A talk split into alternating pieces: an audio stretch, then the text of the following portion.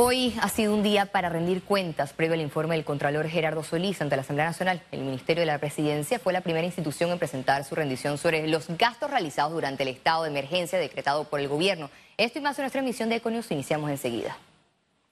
Y regresamos a la Asamblea Nacional, donde se encuentra nuestro compañero y regresamos a la Asamblea Nacional, donde se encuentra nuestro compañero Félix Chávez, dando cobertura a la rendición de cuentas del Contralor General de la República. Adelante, Félix.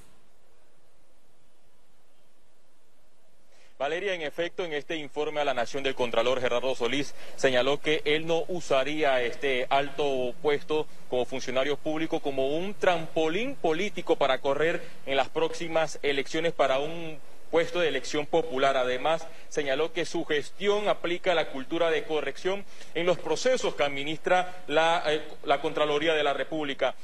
también señaló que en medio de la pandemia su gestión aportó a la economía y evitó la tentación de la corrupción que encontró una Contraloría de Federico Humbert sin visión clara, sin rumbo, solo recibían órdenes para el culto a la personalidad. Fue lo que alegó el Contralor de la República. También eh, habló sobre el tema de la economía, que en los últimos 120 años la economía había tenido un auge. Sin embargo, eh, eh, debido a la crisis por la pandemia, la economía de Panamá cayó 17.7% y que estamos viviendo la peor crisis económica de la República de Panamá. Ello representa 7.700 eh, millones de dólares en la caída y que agravó la inversión en 86% y que solo durante la pandemia se recibió una inversión de 14%. Él defendió su gestión, habló también de los documentos que han pasado por la Contraloría de la República y de los refrendos. Escuchemos.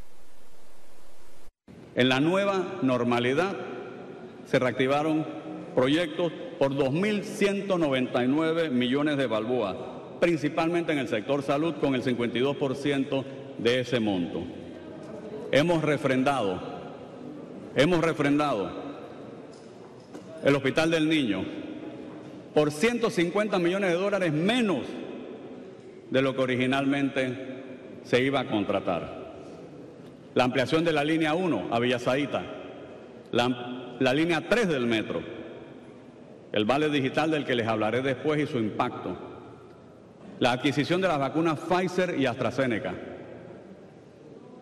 Cuando yo estaba en mi escritorio, frente al contrato de Pfizer, y mucha gente decía que por transparencia había que mostrar ese contrato, había un riesgo importante en tomar la decisión de refrendar o no refrendar.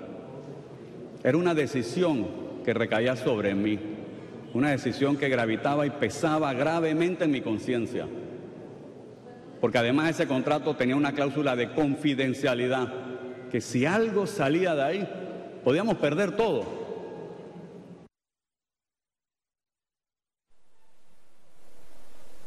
El Contralor se refirió al contrato de Panama Ports Company y defendió eh, el trámite en la entrega del gordito del Zodiaco en el escándalo de la Lotería Nacional. Escuchemos. En febrero del 21, públicamente salí a dar las explicaciones que se podían dar, porque las auditorías son de carácter confidencial. Pero compartí todas las explicaciones que podía compartir y no terminé esa rueda de prensa en donde estaban presentes todos los medios hasta que no quedó satisfecha la última pregunta. El gordito del zodiaco. Una pelea interna produjo un gran escándalo a costa de mucha gente a un riesgo reputacional muy importante para una entidad como la Lotería Nacional de Beneficencia, que tanto beneficio trae a los panameños. ¿Saben qué pasó ahí? El premio 7606. El 30 de abril del 21 jugó el gordito y se lo ganó alguien. Y en las redes alguien dijo trampa y corrió como pólvoro. Trampa.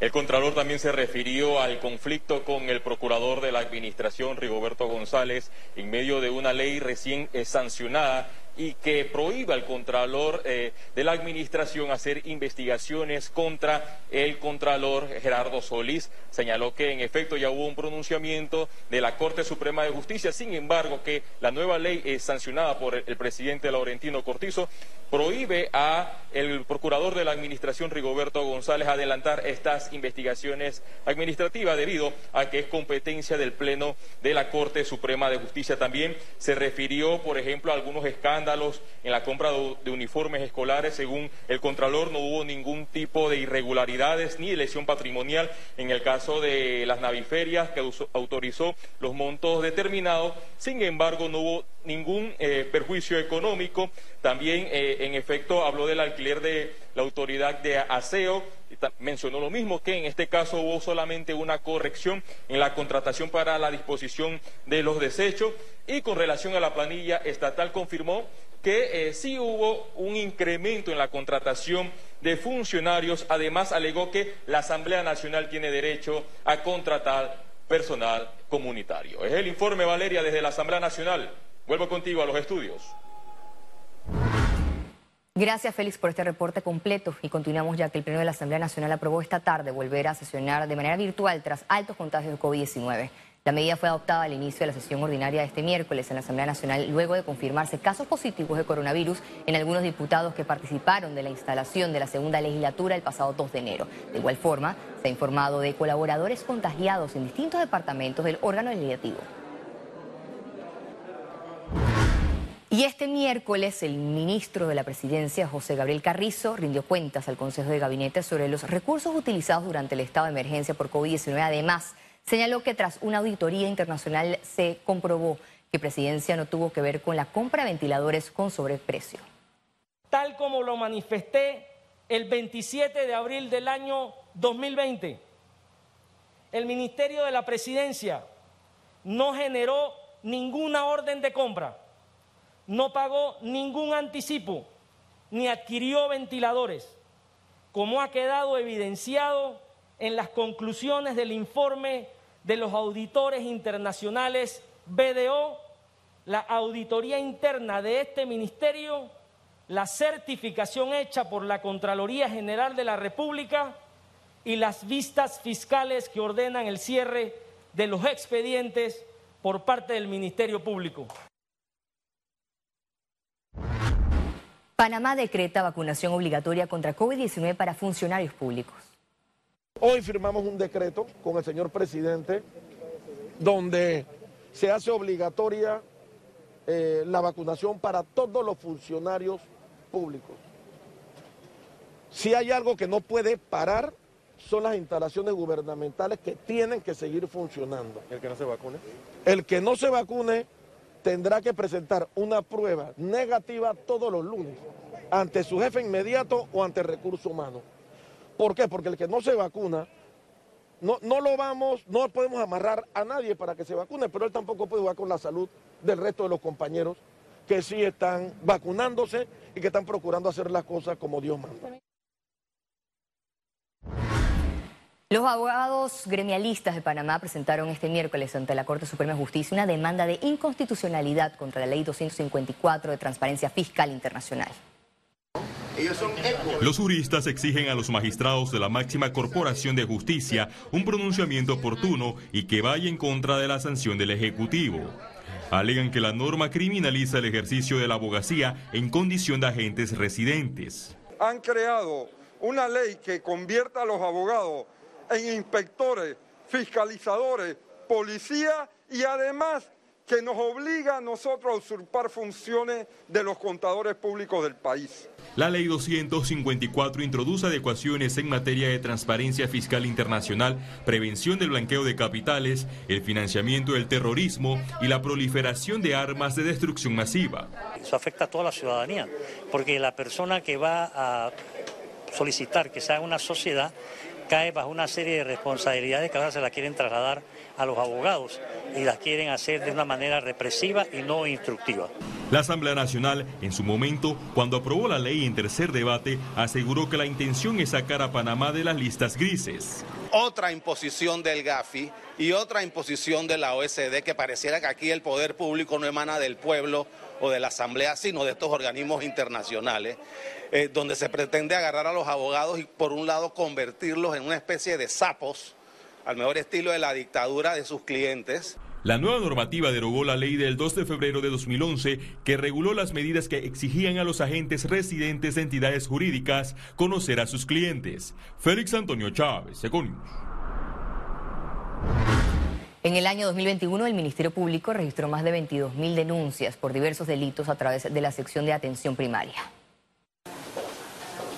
La fiscal superior de la sección de atención primaria del Ministerio Público resaltó que durante el 2021 se atendieron cerca de 22.000 denuncias por diversos delitos, entre los que predominaron los de hurto, robo y estafa.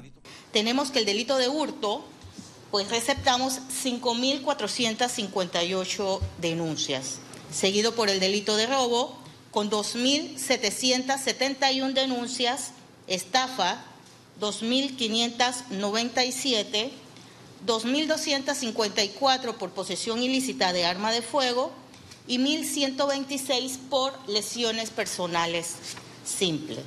Durante el informe de gestión, la fiscal también resaltó resultados importantes como los obtenidos en la operación Aries. Se realizaron 63 diligencias de allanamiento y se pudieron pues aprender 38 personas.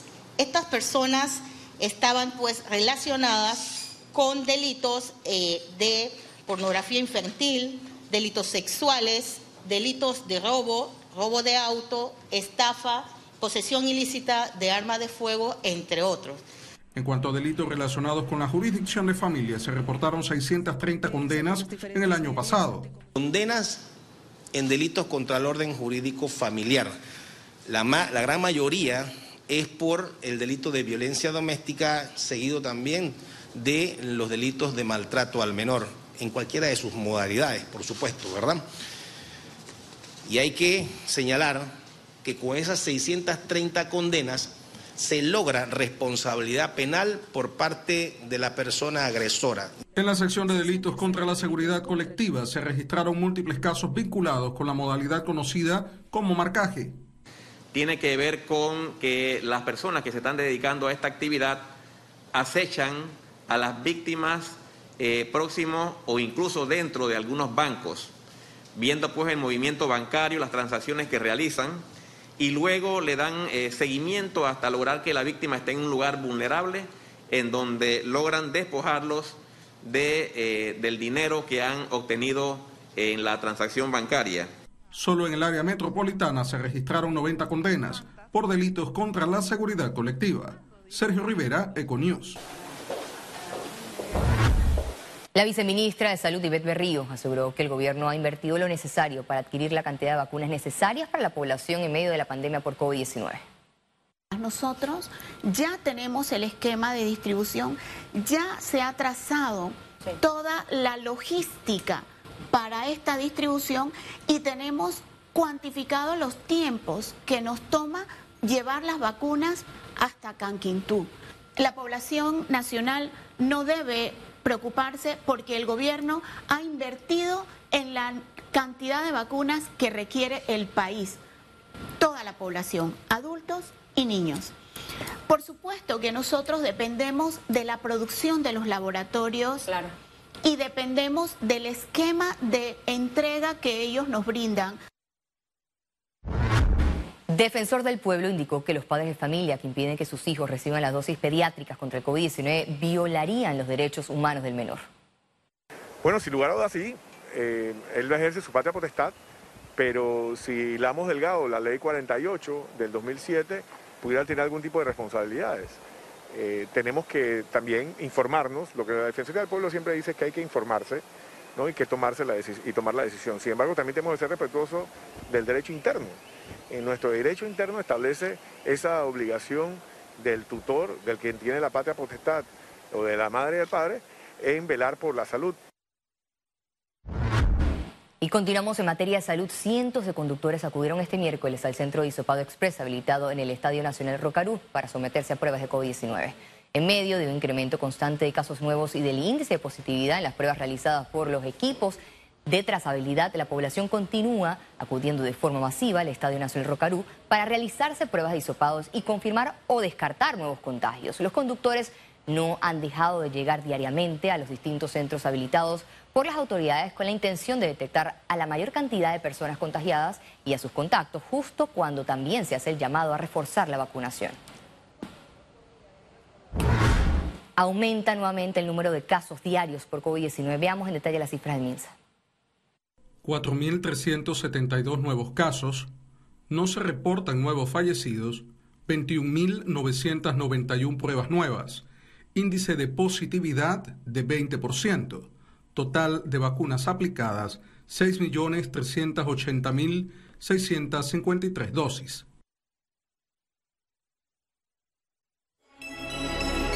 Economía.